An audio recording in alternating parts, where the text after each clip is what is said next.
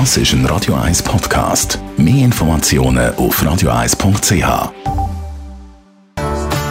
Donnerstagvormittag, da ist Radio 1. Gesundheit und Wissenschaft auf Radio 1. Unterstützt vom Kopfwehzentrum Irlande Zürich. www.kopfwww.ch Ja, immer die Werbung. Informativ oder doch nervig? Grüezi, mein Name ist Fischer.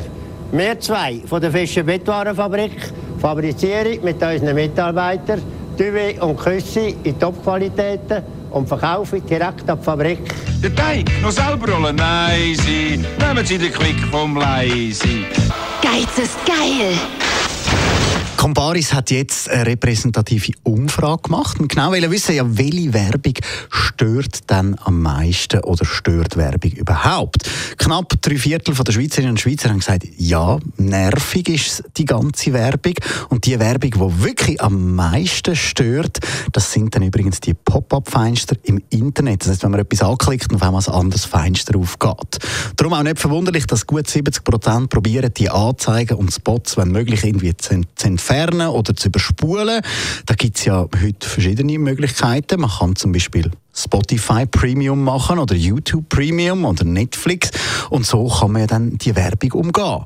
Wenn es aber eben darum geht, so werbefreie Inhalte zu konsumieren, widersprechen sich viele Schweizerinnen und Schweizer. Weil gemäss der Studie sagen nur ein Drittel, sie wären bereit, für so werbefreie Inhalte zu zahlen. Durchschnittlich wären Herr und Frau Schweizer bereit, 8 Franken im Monat zu investieren.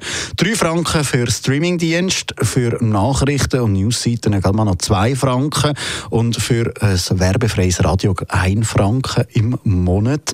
Äh, das ist übrigens auch die Werbung, die am wenigsten nervig ist, die im Radio. Die Aussage wegen der Zahlungsbereitschaft die widerspricht ein bisschen den aktuellen Zahlen von Streaming-Anbietern und Co.